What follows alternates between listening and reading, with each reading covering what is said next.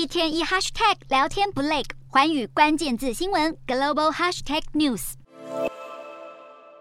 经济数据引发联准会鹰派升息担忧，三大投行齐声唱空，俄油价格上限生效，俄国空军基地惨遭乌克兰袭击，众多利空影响之下，美股周一黯然走低，美股四大指数全数收黑，道琼指数大跌四百八十二点七八点，收三万三千九百四十七点一零点，纳斯达克下挫两百二十一点五六点，收一万一千两百三十九点九四点，标普百下跌七十二点八六点，收三千九百九十八点八四点，非半指数下跌。跌三十三点一九点，收两千七百三十八点零五点。欧洲股市方面，投资人对于经济成长和美国联准会政策的未来前景变得谨慎之际，欧洲主要股市今天收盘多下挫，但英国呈现小涨。欧洲三大股市多数收跌，英国股市小涨十一点三一点，收七千五百六十七点五四点；德国股市下挫八十一点七八点，收一万四千四百四十七点六一点；法国股市下跌四十五点二九点，收六千六百九十六点九六点。以上。是今天的欧美股动态，